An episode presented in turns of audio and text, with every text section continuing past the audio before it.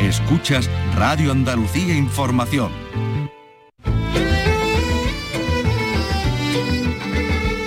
Andalucía es cultura. Con Maite Chacón. Radio Andalucía Información.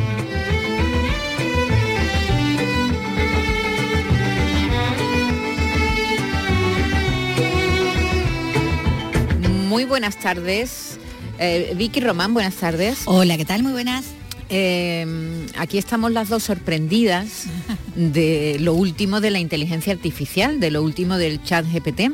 Ayer se presentó Sora, que es la última inteligencia artificial de OpenAI, eh, que con solo unas indicaciones, hombre, las indicaciones tienen que ser precisas. Y habrá que saber darlas. Y habrá que saber cómo, ¿no? Pero- exactamente pero todo eso.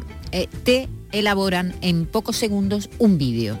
Hasta ahora la inteligencia artificial había copiado música, había creado canciones a partir de imitar a otros Ujú, artistas cogido porque ha hecho voces, incluso canciones y, y con la misma voz que yo que sé que Bad Bunny o, que Con los cualquiera. mismos ritmos, con los mismos... con todo igual.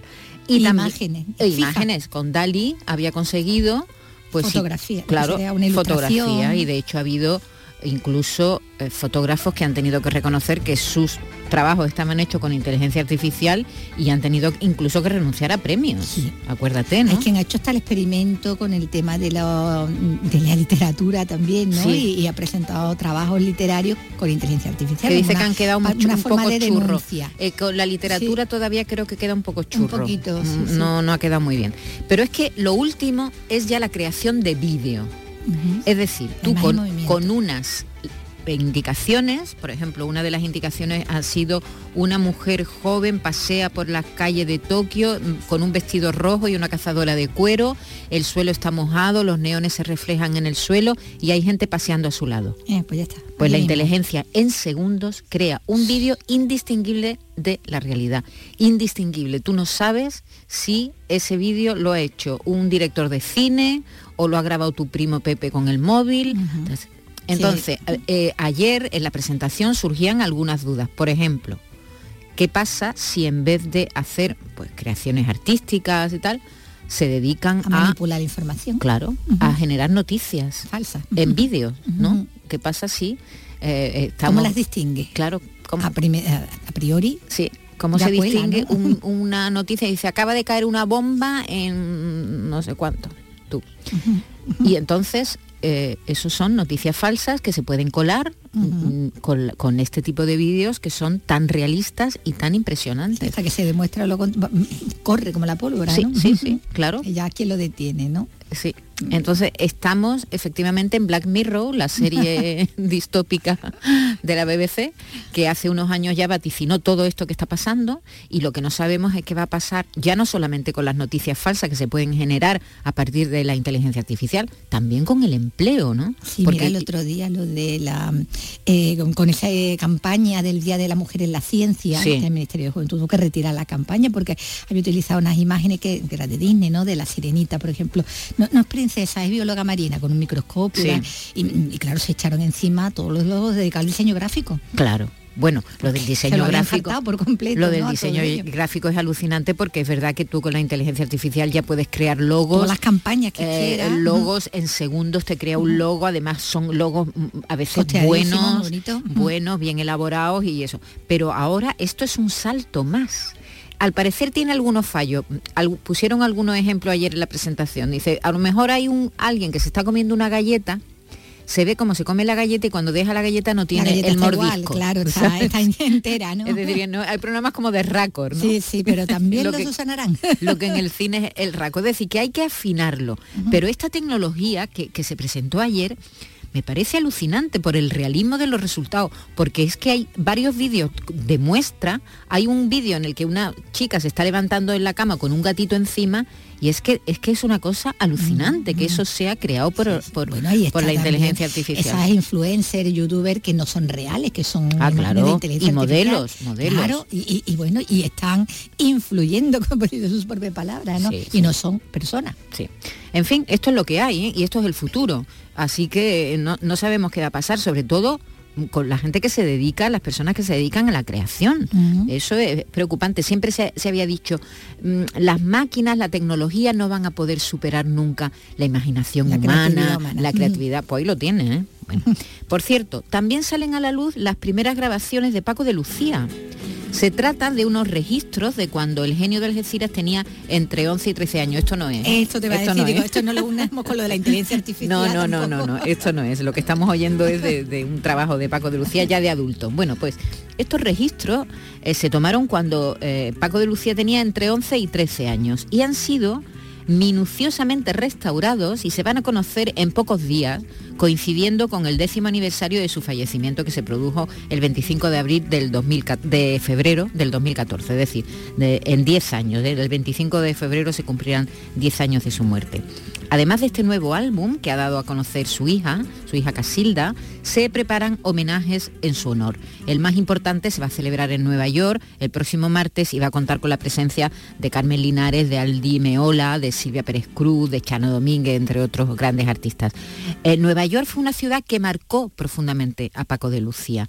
Eh, con solo 16 años, en el año 63, Paco de Lucía llegan a Estados Unidos y empieza en Nueva York una gira muy larga de nueve meses y fue en esa ciudad donde se gesta además su historia como compositor. Y, por eso es tan importante ese homenaje que aquí nos contó su hijo Curro, por cierto, ¿te acuerdas, no? en una entrevista que tuvimos con él no hace mucho nos lo contó. Bueno, pues eh, a las pocas semanas de la muerte de Paco de Lucía en 2014 se celebró el Festival de Jerez que comienza en estas fechas, y su muerte planeó por todo el certamen. Este año, que se cumplen 10 de su fallecimiento, el primer espectáculo que inaugura el festival es el de la bailadora Sara Varas, que va a rendir homenaje a Paco de Lucía. El espectáculo se llama Vuela, con el que también va a celebrar los 25 años de su compañía. Es decir, 25 años de la compañía de Sara Varas y 10 años de la muerte de Paco de Lucía. Nosotros hemos invitado hoy a Carlos Granados, director del Teatro Villa Marta, que es la principal sede del Festival de Jerez, que además Carlos lleva muy pocas semanas en el cargo tras la marcha de Isamea y Benavente al Teatro de la Zarzuela y hoy podremos hablar con él. Diego Abollado nos va a traer la historia del viaje del pianista y compositor Fran Litz a Andalucía considerado como uno de los grandes pianistas de todos los tiempos, Litz visitó nuestra tierra y años más tarde compuso una de sus obras más conocidas, la Rapsodia Española, y eh, hablaremos de, este, de esta pieza una pieza musical clásica y también de su viaje. Y Vicky, vamos a repasar algunos de los estrenos que llegan hoy a las pantallas de cine que hay como mucho biopic, ¿no? Sí, hay mucho cine biográfico eh, de músicos por, por partida doble, eh, de escritores también por partida doble, porque eran hermanos. Eh, esto es un documental, incluso de monjes coreanos, porque ahí hay también una, una película coreana, sí, sí, que reconstruye la vida de, un sacerdote coreano que, mm, que, bueno, que fue uno de los primeros en trazar un mapa, ¿no? Para el, Oriente, ¿no? Y que se conociera en Occidente habrá un biopic sobre Bob Marley.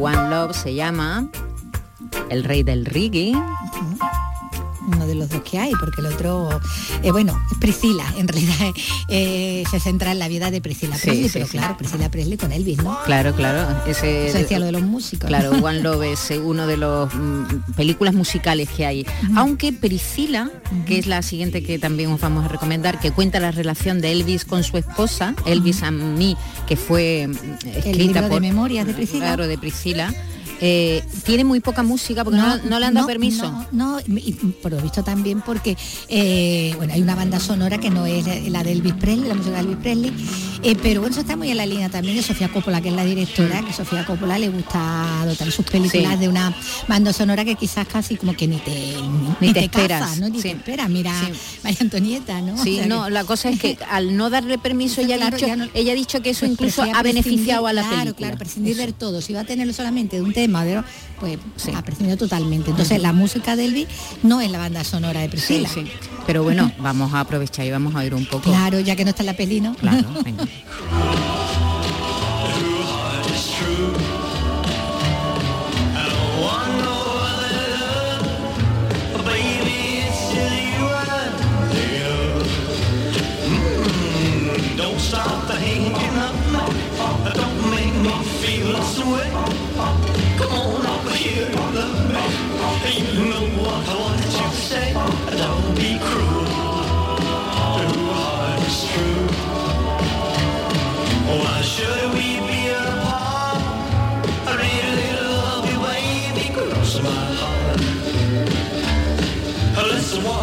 To the preacher and let's say hi. Then you'll know you'll have me, and I know that I'll have you. Don't be cruel. Your heart is true. I want no other love. Oh, baby, it's just you I'm. Don't be cruel.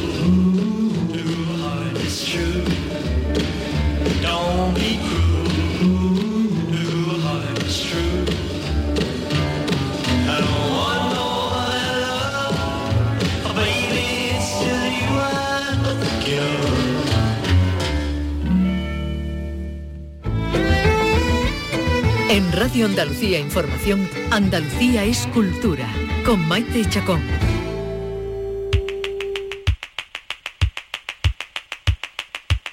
Nuestro primer invitado nació en Jerez, es musicólogo y desde hace unas semanas está al frente del Teatro Villamarta de Jerez, uno de los espacios escénicos más importantes de Andalucía, por su vinculación al flamenco, de hecho, como decimos la próxima semana, comenzará el Festival de Jerez y también por su apuesta por la lírica.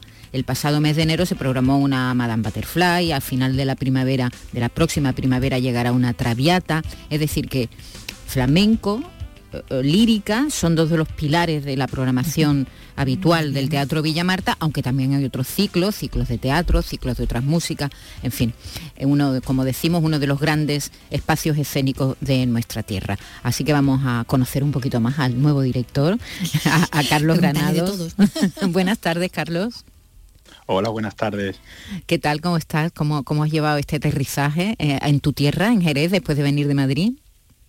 Pues muy bien, la verdad es que muy intenso, pero con mucha ilusión, muchas ganas y bueno, además en, un, en una etapa, en un momento de la temporada, eh, bueno, bastante frenética, porque como, decí, como habíais dicho, con, con el estreno de Madame Butterfly y ahora con el Festival de Flamenco, pero bueno, la ilusión y las ganas pueden a, todo esto. Bueno, la vida a veces tiene eh, giros inesperados. Precisamente Isamay Benavente, la antigua directora del festival, se va al Teatro de la Zarzuela a dirigirlo y tú vienes precisamente de ser ayudante de, dirección en el, en el teatro madrileño, ¿no? Así es, bueno, de casualidades de la vida, ¿no? Son, la verdad es que ha sido una, una sorpresa. Yo, bueno, eh, en principio iba a seguir allí con el equipo de Isamay, pero bueno, pensé que, que mi etapa allí había terminado, estaba un poco, bueno, pues cansado de Madrid, quería volver a Jerez, bueno, un poco mi generación, me he dado cuenta aquí que ahora queremos vol- volver todos.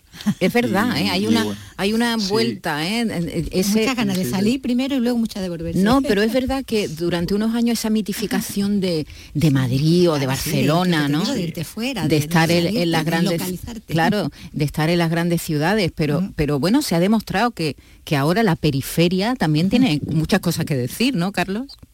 Sí, bueno, yo me tuve que ir por, por obligación. Es decir, yo, yo, yo soy de esa generación que por la crisis de 2008 pues tuvimos que, que huir a zonas con más con más posibilidades y bueno, es verdad que eso me ha permitido ganar mucha experiencia fuera, pero a mí me gustaría ahora, y el motivo por el que quería volver, por trabajar en, eh, para dar a, a las próximas generaciones oportunidades que nosotros en su momento no pudimos tener y Mm. que no tengan que irse, que, que se vayan si quieren, porque me parece necesario irse a ganar experiencia, pero que sea porque quieren, no porque están obligados a irse. No, y sobre todo ir y volver, ¿no? Es decir, que ir, uno, Exacto. uno va, vuelve, se vuelve a ir, no pasa nada, ¿no? Con ese con- Exacto, continuo trasiego que, que- que en este Esa ha mundo... sido un poco mi, mi vida, mi trayectoria. Siempre he ido y he vuelto y me he vuelto a ir, y, pero bueno, ahora espero quedarme una temporada larga, vamos.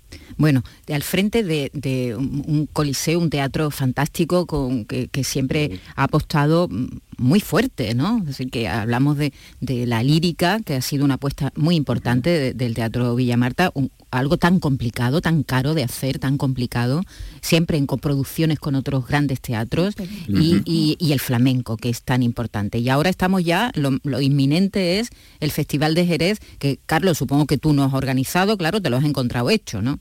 Sí, es una herencia que, recibo, además una herencia maravillosa porque Isama ha hecho una gran labor con el, con el, con el Festival de, Jerez. Y, bueno, sí, la, lírica es, una gran apuesta, además creo que, debemos seguir apostando por ella porque somos un referente a nivel nacional. El Villamarta eh, con el Centro Lírico del Sur es, eh, bueno, todos tienen la mirada puesta en lo que se hace aquí y aparte que nutrimos mucho eh, de nuestras producciones y coproducciones a, otros teatros similares del, circuito, ¿no? del tejido cultural del país. Bueno, y el público, que también es muy importante, hacer un público, ¿verdad? Así es, hay que, hay que cuidar al que existe y hay que estar buscando nuevo público.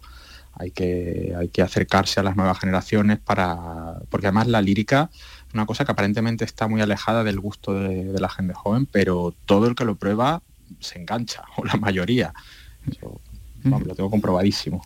¿Y, qué, puedes aportar tú después de tu trabajo en la zarzuela a un teatro como, como el Villa Marta?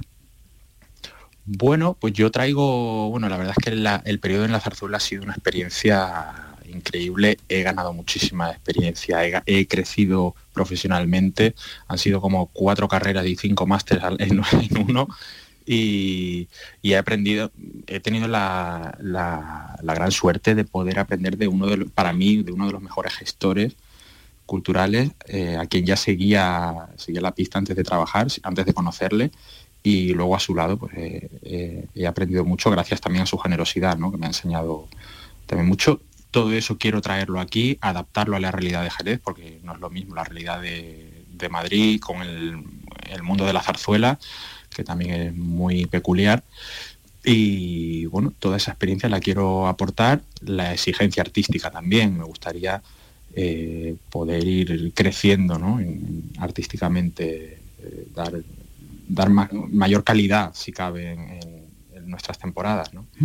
Y ahora el Festival de Jerez. Y ahí ya nos ponemos serio porque estamos hablando, es, este festival sí que es mirado con lupa, ¿verdad? Por todos los aficionados, por todos los amantes del flamenco, sobre todo por los artistas que eh, acuden y, están ahí presentes siempre en, el festival, muchos de ellos estrenando espectáculos y bueno, es una cita ineludible no solamente en España, sino también fuera de España.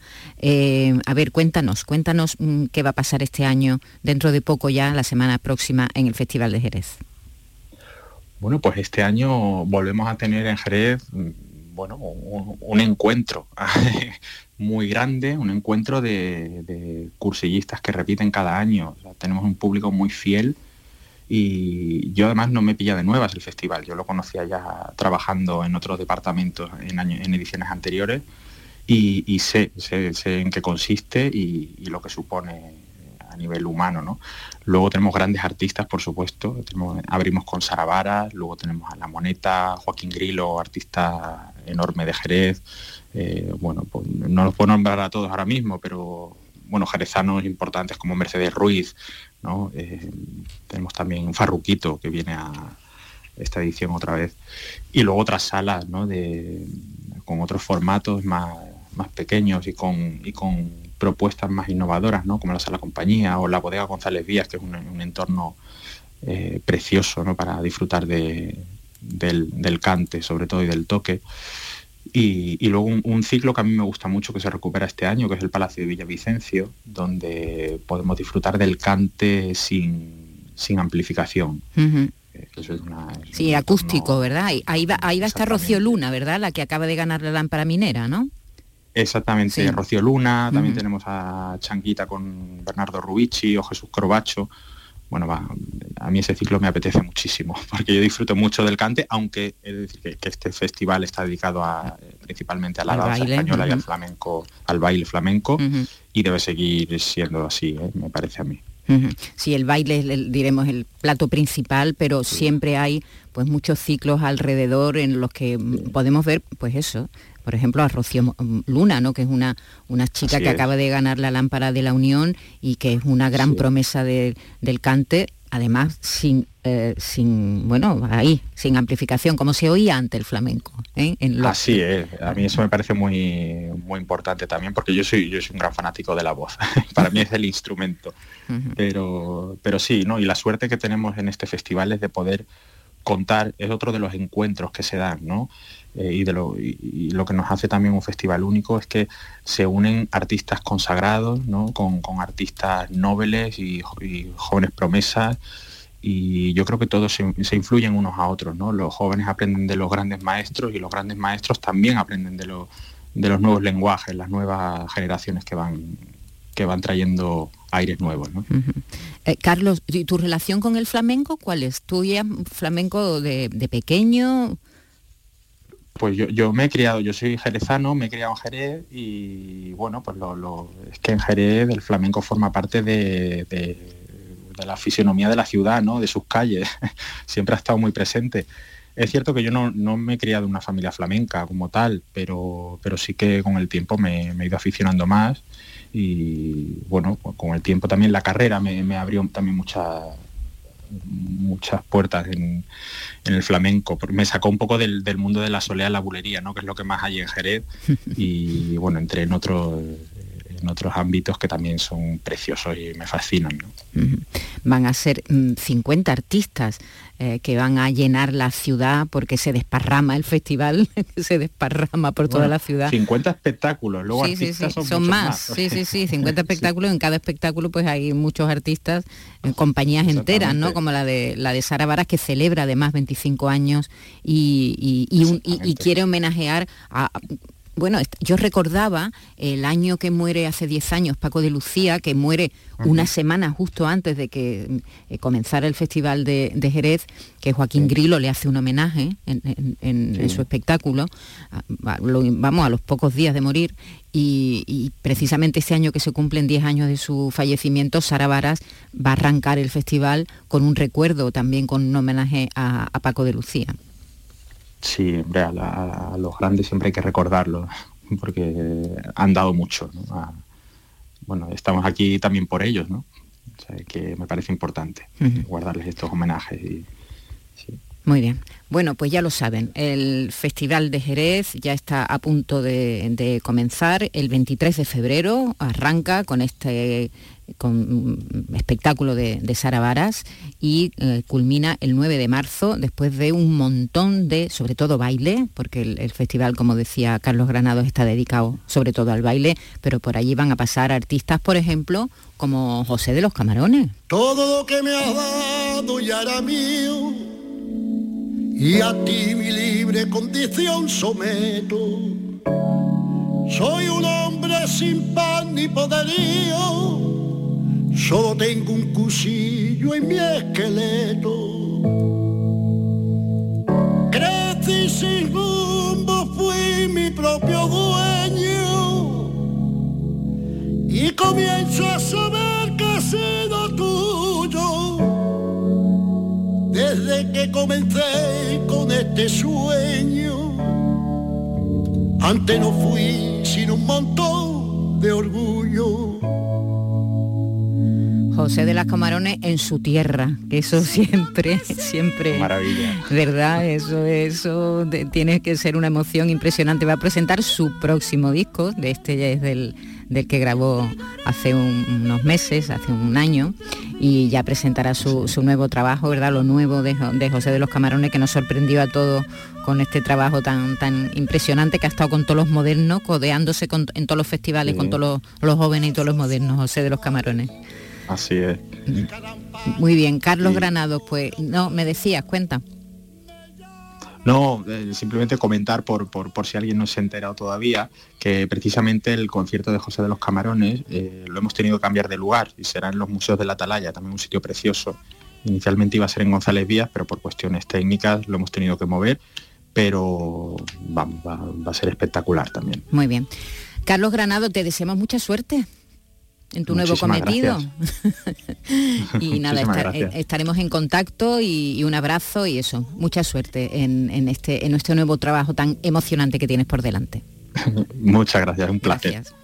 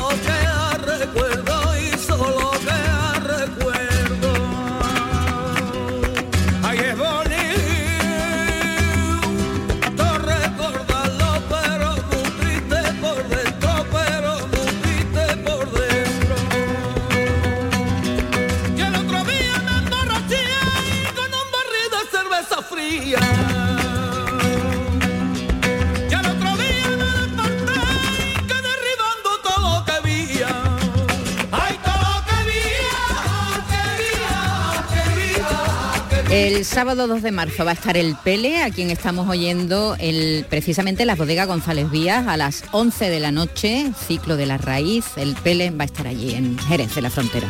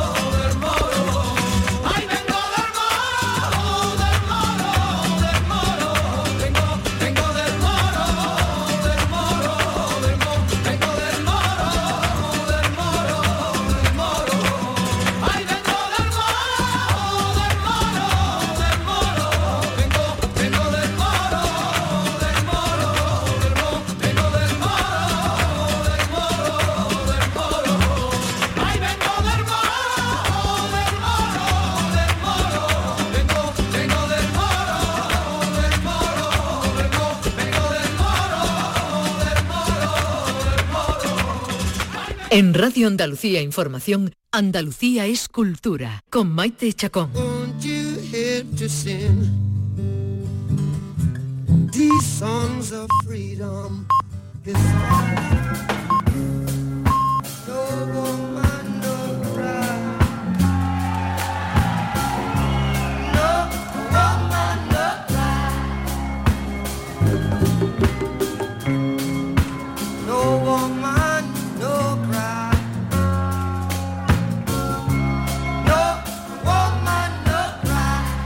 Bueno, vámonos al cine. Esto, esto, esto es una maravilla. ¿Verdad? Escucharlo Bob Marley es de, sin eh, excusa. vamos, sí, ¿eh? sí, yo no sé Hoy ahora- viene al, al- vamos, viene al caso, ¿no? Pero Sí, que- ahora se, sigue oyendo el reggae ahora. Sí, la gente joven le sigue gustando el reggae. Sí, hombre. Sí, no en verano, En pega verano, mucho. en verano, en verano sí. pega mucho. Tumbadito en el chiringuito. Bueno, ¿no? como hay ahora mismo tantas películas que tienen que ver con la música, no podía faltar el rey del reggae que tiene que tener también su biopic. No es un documental, ¿no? Porque documentales hay ya. Yo he visto Mm. Algún documental de su vida. Esta Esto es una película basada en su vida. Claro, eh, y en su historia de superación, en esa música tan revolucionaria que hizo desde, desde su tierra, que inspiró, como tú dices, ¿no? a varias generaciones con ese mensaje de amor, ¿no? de, unidad, de buen rollo ¿no? que tenía a fin de cuentas su, su música. Y se centra en la grabación, esta película, en la grabación de su disco Exodus, eh, teniendo que superar bueno pues diferentes adversidades profesionales y también en personales. Esta es una de, los, de las muchas películas biográficas que curiosamente casualmente llegan este están este fin de semana en las carteleras. Están porque bueno hay muchas que ya llegaron eh, se adelantaron al miércoles al día de, de los enamorados y bueno y llega la- a las carteleras alguna otra más y se repone bueno se pone en sala Soul la película de, de Pixar de Disney que se estrenó directamente en plataforma y ahora también Ah, llega, a la gran- llega- llega sí, al llega a algunos cine. cines a la, a la gran pantalla. Pero como decía, entre los estrenos, los siete eh, títulos que renuevan la cartelera andaluza, que se pueden ver este fin de, de semana, pues está este, este biopic de, sobre Bob Marley.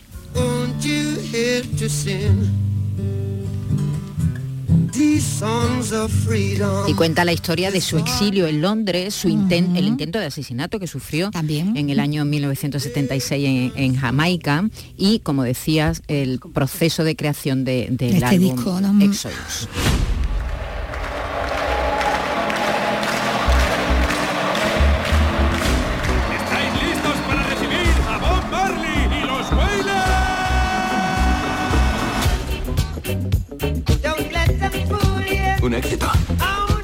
Es la música del pueblo. ¿Sabes que eres una superestrella? No soy una superestrella. No se puede separar la música del mensaje. El objetivo del reggae es unir a la gente. No a todos les gusta lo que dices. Por tu propia seguridad tienes que dejarlo.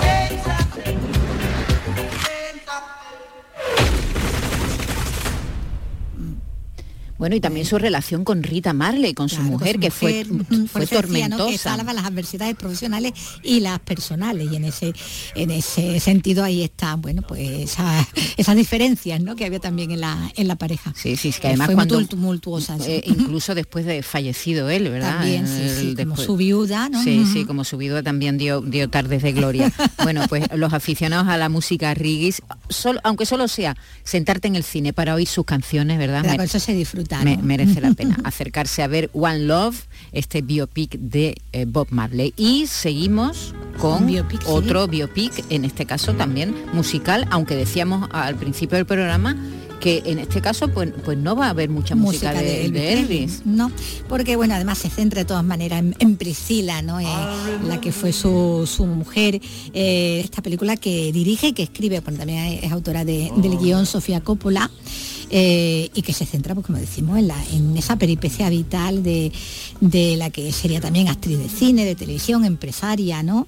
Eh, una vez que mm, llegó a la fama ¿no? mundial, cuando se casó siendo muy jovencita, menor, ¿no? Sí, ella Eh, sí, que- creo que tenía 14 sí, años sí. cuando lo conoció él, que tenía se casó 24, se cuando llevaban estaba 10 años. el servicio, bueno, estaba en el Eh, ejército sí. haciendo el servicio militar en Alemania, ¿no? Que te conoce a, a- a esta chica, eh, se casa en el año 67 y se la lleva, bueno, pues con él a, a Graceland, ¿no? A esa mansión donde vivía con, con toda la familia, la transforma también porque es prácticamente una, una colegiala.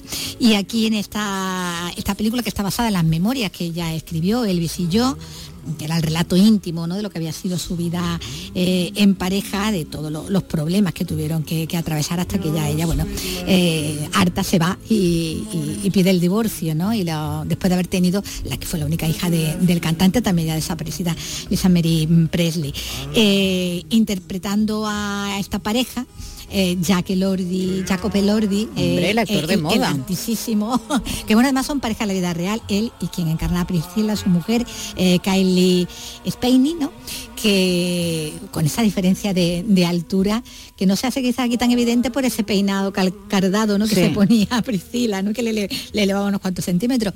Pero, Pero que, bueno, realmente los dos actores hay una diferencia de estatura impresionante Enorme, porque mide Lordi mide un- casi dos metros, ¿no? 1,96 creo. y- 1,96. Y ella está en el 1,52 y raspadito. O Y, sea, y- y en la película cómo lo han resuelto. no, no, en la película se ve la diferencia ve, también de altura, lo que pasa que ya digo, ella ya lleva más tacón alto, y lleva ese peinado tupé. también que la que la El tupé siempre ayuda, ¿eh? Claro, tupé, es lo que te digo, tupé. te eleva unos pocos de centímetros. Eh, sí, sí. Bueno, aquí, eh, a diferencia de aquel montaje de Lurman que nos volvía loca, Sí, que era todo frenes, que no te quedaba, Yo- no- yo una imagen se te quedaba en Te la confieso que no pude con la película. los primeros minutos eran complicados, sí, por esa, por ese exceso de, de- de rapidez. Eh, todo lo contrario, Cop- Sofía Coppola, ¿no? Que, que- que se recrean los planos, además eh, muy estilizado, muy, muy bello, con el dominio de la luz, del encuadre, de la foto, la, no sé, ahí hay ese, ese- esa diferencia, ¿no? En el, en el tratamiento que te está contando. Bueno, pues Sí, lo, historia- lo curioso es que, eh, que coincidan prácticamente En el tiempo, ¿verdad? Un- Elvis, un, un biopic sobre Elvis, ahora, ahora, Priscila. Hay, Hay un documental también Sí, hay un documental además en el que la mafia de Memphis dice, confirma que Priscila fue víctima de lo peor de Elvis. Claro, la parte chunga Sí, también. sí, la parte chunga que también Claro, la la- en, el, en el biopic de, de- de Elvis, el que vimos, el de Lurman, eh, ahí quien se llevaba el papel de malo, de villano, era el coronel, era el manager, ¿no? Eh, y claro, Que era Tom Hanks, ¿no? Claro, era Tom Hanks, sí. Muy caracterizado, claro. Sí, sí, no parecía él. No, no. ¿Te gusta Elvis Presley? Claro. ¿A quién no? ¿A quién tenemos aquí? Elvis, te presento a Priscila Villo. Vamos a un sitio más tranquilo. ¿Qué intenciones tiene, señor Presley? Las mujeres se le echan encima. ¿Por qué mi hija? Le he cogido mucho cariño a su hija.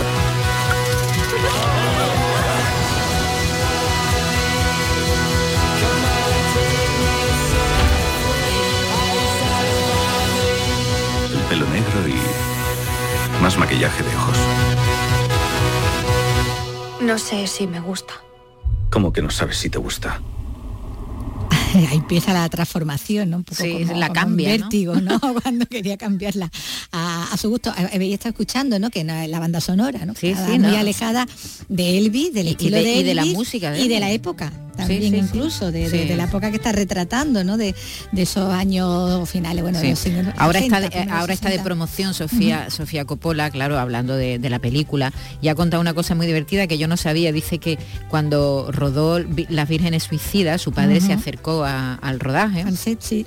Coppola se acercó al rodaje y entonces se quedó así callado viendo cómo ella dirigía y tal, y le dijo, tiene, le dijo así al oído, tienes que gritar más alto acción, que no se te, Que no se te que oye. no se te oye. no, te, no te van a tener en cuenta, ¿no? Dice, entonces pensé, vete de aquí ahora mismo, no te quiero aquí a mi lado. Vete, papá, que no, no somos del mismo estilo. y, ta- y también, eh, co- cosa que yo no sabía, yo no sabía que había estado casada con Spike Jones, el director El de de- sí, Hair. sí, sí, sí. Sí, habían sido mm, mm, pareja. Cuando ellos rompen, cuando se rompe el matrimonio de Sofía Loren y de Spike Jones, ella hace Los in Translation. Sí, sí. Un poco diciendo que eh, su matrimonio había, se había fracasado por el, el- el- la, la adicción que tenía su Spike al trabajo. ¿no? Porque es verdad que era un actor que estaba casi todo el tiempo fuera de su casa y su mujer, ¿te acuerdas? Lo llamaba para Sí, preguntarle con las cortinas. allí en Tokio, ¿no? la campaña esa del wiki, El que- película, una película maravillosa. Llevándolo a aquellos programas que eran inenarrables con el mono, ¿no? Con el chimpancé. Una película Los in Translation. Él era toda esa cara de perplejidad, ¿no? Con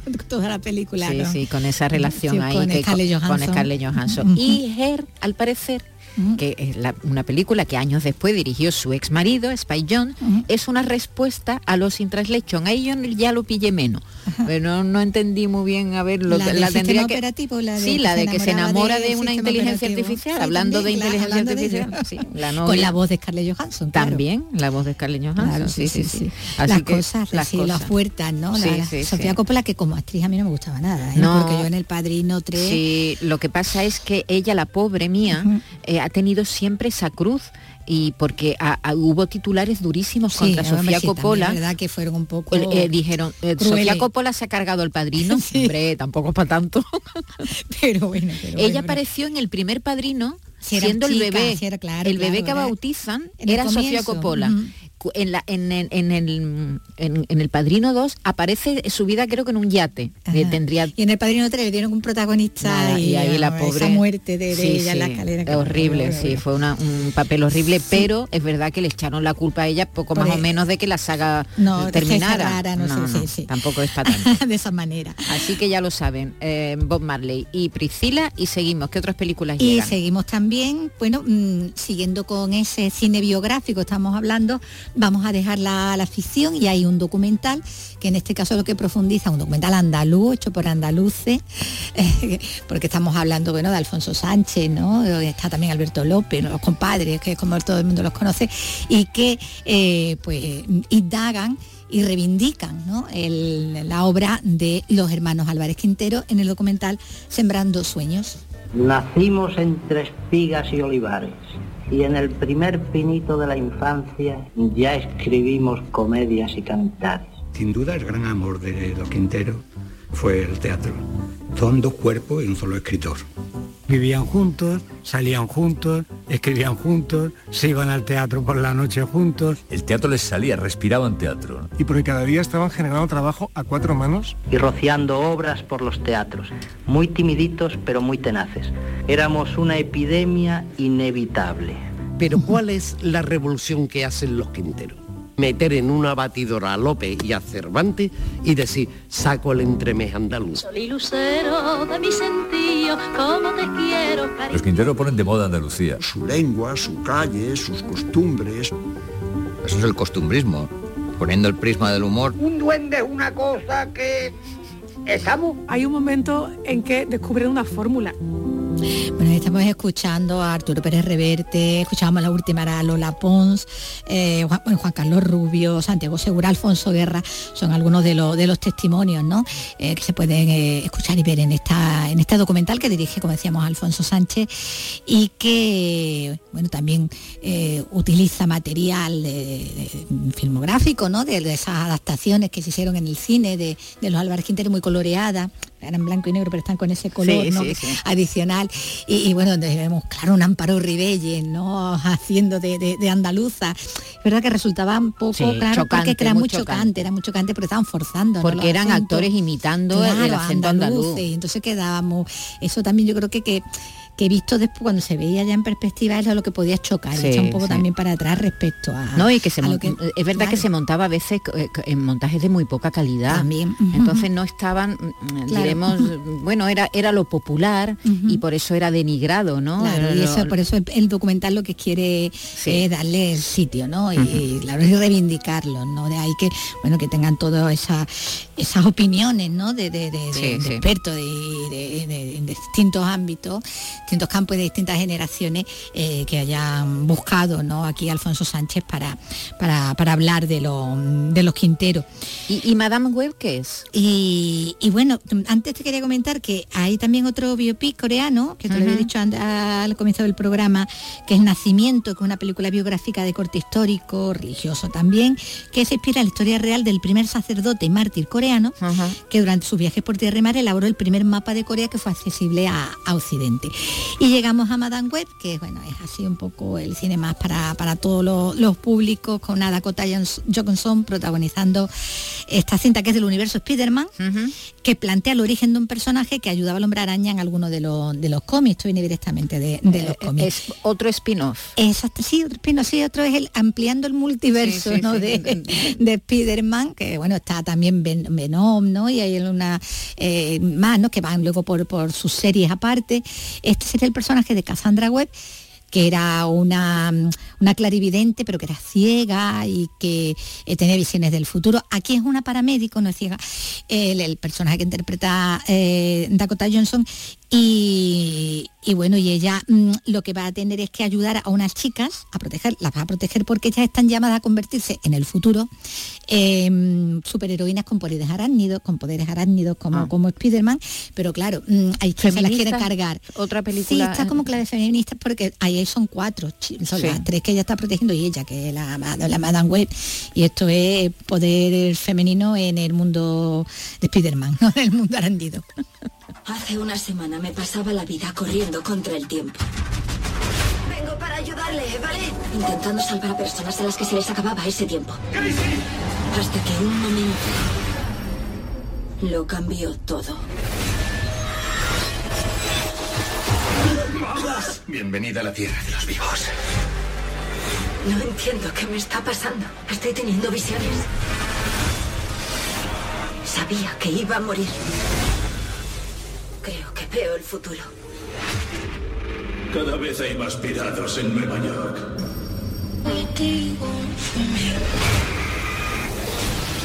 Y eh, la última que vamos a recomendar hoy, un- eh, Buscando a Coque. buscando a Coque, buscando a Coque, que, que- que se ha perdido. No, lo que aquí nos cuenta esta, esta película, esta, esta comedia romántica, es como un personaje que interpreta a Alessandra Jiménez, pues siempre está obsesionada, enamoradísimo de, de- enamoradísima de Coquemaya. Coquemaya, se lo dice al novio Hugo Silva, que resulta que también era un fan fan de Coquemaya, eh, estando eh, en Miami, y como resulta que por allí por Miami, pues también parece que está Coquemaya, pues el chico Hugo Silva pues va a intentar eh, provocar ¿no? Eh, el encuentro, que se encuentren en todo, con lo cual nos encontramos a Coquemaya Sí, haciendo, que del, haciendo mismo, del mismo. allí por, por Miami en esta, en esta comedia buscando a Coque. Ahora vamos a tocar No puedo vivir sin ti del maestro Coquemaya. Ya estamos, de verdad, esta canción no es de Coquemaya, por favor. Perdón, un momento, por favor, un segundo. Mira, es que antes has dicho que esta canción es de Coquemaya. No es del todo correcto. César, tengo que contarte una cosa. Me acosté con Coquemaya.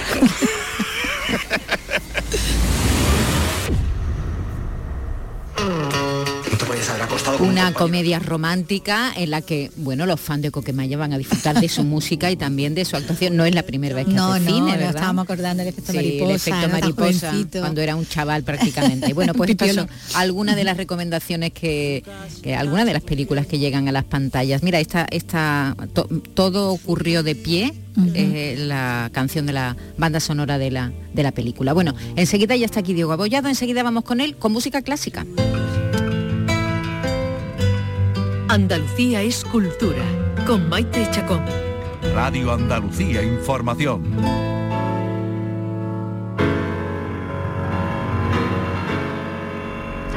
Y los viernes a esta hora, ya cuando estamos casi terminando el programa, recibimos a Diego Abollado y siempre hay un piano que suena o un violín.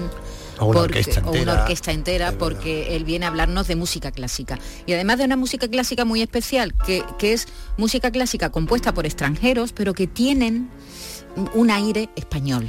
un aire, una inspiración española y a veces incluso una historia vivencial española, como el caso de la pieza que traemos hoy. ¿Qué traes hoy? ¿Qué estamos Porque oyendo? mira, estamos oyendo una rapsodia, la rapsodia de Lis, la rapsodia española de Lis. Y, es muy curioso porque te decía que muchas de estas piezas, además de sonar española, tienen detrás una historia, una historia real, una historia vivida. Y en este caso, en el caso de Lis, hay que decir que esa historia está porque Lis esta, esta- esta pieza es producto de un viaje, de un viaje que realiza España entre 1800, finales de 1844 y principios de 1845, en el que se viene a España. Un año, unos años todavía en el que España no te creas que era fácil venir. ¿eh?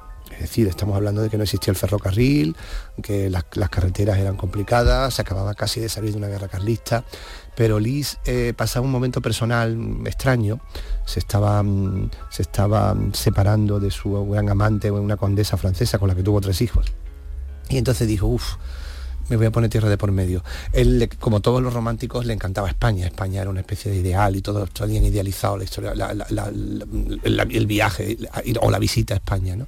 Y entonces, pues a finales de 1844 se va, se va para España. Hay que decir que Lee tenía 33 años y era ya bastante, bastante, bastante, bastante. Conocido. Ten en cuenta que Lis es probablemente el primer el primer músico que tenemos que, que produce una especie de fenómeno rock o fenómeno de, de fans en, en- en el mundo, en, en- Europa, en ¿El nuestra que se cultura. hizo más famoso como compositor o como pianista o Él de- era- iba de la mano? No, no, él era ante todo, era un concertista. Y lo que, y lo que él ponía en éxtasis a todos sus fans era, era- eran las piezas que, que interpretaba. Piezas que como compositor siempre también estaban al servicio de su lucimiento. Por, eso, por eso muchas veces algunas de sus piezas son un tanto, mm, digamos, reiterativas, con muchísimos arpegios, muy complicadas y un tanto como casi como un ejercicio de, de- de- de fuegos artificiales más que una pieza Sí, en para sí. lucirse él. Claro, porque su, porque él donde, donde estaba su, su fuerza eran los conciertos que como te digan eran verdaderos shows. Las Ujú. señoras se quitaban, las chicas se quitaban el corsé, se desmayaban. Estamos ante de verdad que mm, él sentaba a las chicas alrededor del piano, arrancaban las teclas del piano como recuerdo, es decir, que estamos hablando de un personaje que va a ser, que va a marcar el fenómeno fans total. Esa media melenita que tenía él para atrás, que movía estupendamente, era, bueno, era un- una persona atractiva, un señor atractivo, bueno, un Bueno, señor, se un joven. inventa un poco el paradigma de los pianistas luego melen- Claro, melenudos, de los- ¿no? exactamente, de los pianistas melenudos, incluso de los directores de orquesta, Sí, ¿no? Porque sí. si no tenemos melena no podemos ser directores de orquesta. Bueno, Yo por eso me dedico al periodismo. El otro día vi yo un director de orquesta completamente calvo y me, me sorprendió. ¿A que Digo, sí? ¿Te no- llamó la no atención? ¿A es normal, ¿Te ¿verdad? la Casi, atención? casi todos tienen buenos pelos. Pero es bonito porque cuando Liz viene a España está en un momento, como te digo, de su vida muy personal, en un momento muy importante de su vida de transición. Y, y- y, bueno, es un viaje casi iniciático, ¿no? Es recibido en Madrid por la reina Isabel II, que le regala un, le regala un- los- las cosas de la época, de la prensa de la época. Ha llegado Liz, la reina le ha regalado un alfiler de, de brillante valorado en 3.000 duros. me hace muchísima gracia eso, ¿no? Pero bueno, hizo una gira por toda España, España y también fue a Lisboa, Portugal. Pero primero Y pasó por Andalucía. Claro, claro, claro. Evidentemente, mm, como en todos estos viajes mm, de los románticos, Andalucía era uno de los, de los, de los puntos fuertes del viaje. Entra por Córdoba, porque viene en diligencia. De Córdoba pasa a Sevilla. En Sevilla llega casi en la Navidad de 1844. La ciudad, al parecer, estaba mm, como está ahora, llenita de agua por Lole, ahora está seca. En aquel año había llovido mucho y era una época de lluvias terrible y estaba todo inundado. Y, y- y- y él, bueno, la primera impresión que le da es que lo- donde, donde va a sorprenderse de todo es con la catedral. La catedral de Sevilla, de los 10 días que estuvo en Sevilla, los 10 días iba a la catedral. Por supuesto dio conciertos, claro, ¿no? Estaba obsesionado, le, pareció uno de los edificios más maravillosos del mundo. Y fíjate, el Alcázar lo ve el último día y dice que bueno, que el Alcázar, hay, hay que, hay que reconocer que el Alcázar no pasaba por su mejor momento. Estaba pintado, encalado entero, faltaban puertas, quiero decir, no estaba en su momento de esplendor. Y dice que el Alcázar pues no le gusta mucho y que los jardines, pues bueno, están bien, pero parecen jardines de un cura de pueblo. Palabras textuales que Ah, decía. Liz. Fíjate cómo están ahora los Claro, jardines. claro, imagínate, claro. Sin embargo, la catedral sí le parece una de las maravillas del mundo. Llega incluso a, tener relación con el, con, el, con el organista de la catedral, con el que comparte impresiones y, y probablemente tocó en el órgano de la catedral. Fíjate, Liz tocando en el órgano de la Qué catedral bueno. de Sevilla. ¿eh?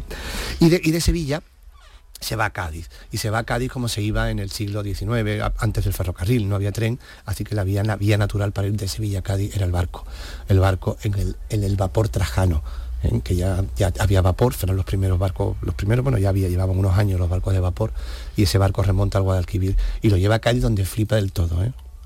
En. Cádiz se queda como absolutamente alucinado Y yo, creo, dice- que le cambió el tiempo entre tú y yo y dice esto que me, me has dado a leer. Sí, sí, léelo, léelo, efectivamente, por esto lo estaba. eh, fíjate cómo, cómo escribe en una carta, en carta, escribe esta impresión cuando llegan ese vapor trajano, que era muy gracioso porque decía, no sé cuándo voy a, cuándo sale el vapor, porque todo depende de las mareas, claro, para remontar el río depende de las mareas. Entonces muy- eh, él estaba como muy, muy, muy, muy- hacía gracia porque no había un timing, sino un Sí, tiempo sí, dependía de las mareas. Porque ¿no? claro, ah, coge el barco de Sevilla a Cádiz. Claro, claro, claro, claro, coge el barco de Sevilla. bonito. Tiene que salir por la barra de San Lucas para Sí, llegar sí, a sí, Cádiz, claro, y ahí dependía de las mareas. Léelo, lee el texto que escribe Liz, que es muy bonito. Dice, no existen en la paleta del pintor ni en la pluma del literato colores bastante claros, tonos bastante luminosos para dar la impresión que nos produjo Cádiz en aquella mañana gloriosa. ¡Qué barbaridad!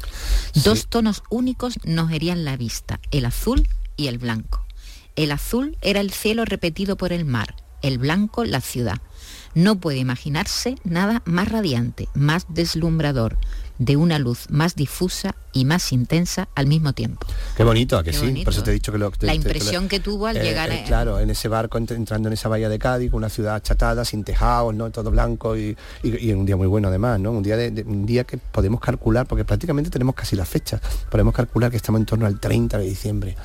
Porque el, el último día del año lo pasa, lo pasa en Cádiz. Sí, sí, estos días Y de supuesto invierno bonitos que tenemos en Andalucía. Efectivamente, efectivamente. esa- Ya eh, lu- luminoso, ya con Exacto, el sol, con ¿verdad? ese sol de, Sí. además yo me que imagino hay el sol como de un media tarde. de primavera. Efectivamente, Sí, efectivamente. Y a la vez la luz es fría porque estamos en un el sol todavía está lejos, ¿no? Entonces yo creo que ahí y, bueno en Cádiz sé que tuvo también mucho éxito, obviamente. Cádiz era una ciudad Actuó en musicalmente. Cádiz, ¿no? Actuó en Cádiz. Eh, el Cádiz era una ciudad además mm, musicalmente más a la vanguardia, a lo mejor que Sevilla, que Córdoba, y, y- y sí tuvo, tuvo mucho éxito y disfrutó mucho en Cádiz. Y ya después de su turné por Andalucía, pues ya después se irá a Valencia y acabará en Barcelona, donde también fue recibido. Allí parece que sí se quitaron ya alguna al corsé.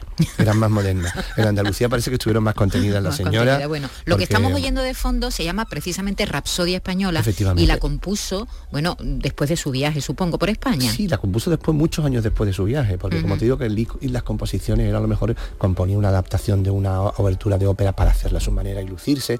Eh, a ver, tiene piezas buenas, como te digo, pero es verdad que como compositor él se tomaba su tiempo y, sus inspiraciones. Es Y una esto- pieza para piano para que, piano, que dura por supuesto. para piano, por supuesto que dura hay arreglos de orquesta, pero para piano. para porque- piano está porque era un hombre originalmente pegado a un para, piano. para piano. Dura unos 14 minutos y ayer oyéndola digo, "Mm, no me sonaba mucho España, España. No, es verdad, es hasta que llegamos a este fragmento.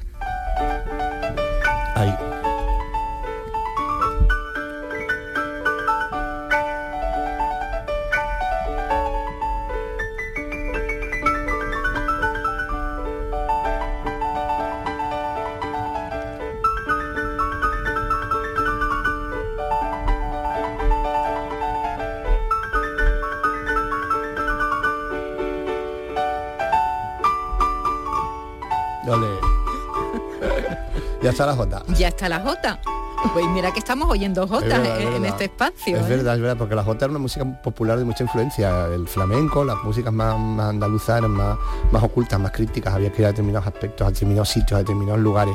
Y, y la jota era realmente una música popular que, que cantaba el todo el pueblo de Aragón y todos pasan por ahí, ¿no? Y de todas maneras, al principio he visto yo también unas influencias un poco de alegría. Alegrías de Cádiz que tienen también que ver con la jota, cuidado, ¿eh? si te das cuenta, hay una parte que la jota y las alegrías de Cádiz se parecen musicalmente. Bueno, pues ya lo tienen. Rapsodia española, compuesta después, años después de un viaje que hizo Y está muy bien porque si los Beatles nunca vinieron a Andalucía, sí que estuvo, que era el Beatle del siglo XIX, ¿eh? como hemos dicho. Así que por lo menos nos quedamos contentos. Y en una época más dura, ¿eh? que la que venían los Beatles, que para viajar y llegar hasta aquí que había ya, que... que ya es decir, por cierto. que ya es decir, que ya es decir, que ya es decir. Gracias, Diego. A ti.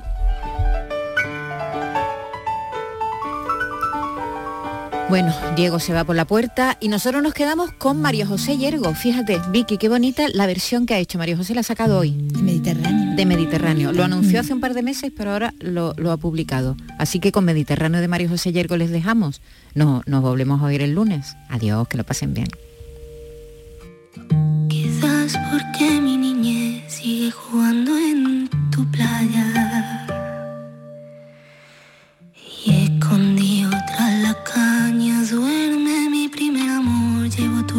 Y tu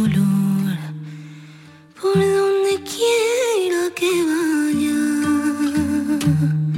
Amontonado en tu arena. Guardo amor, juegos y penas yo.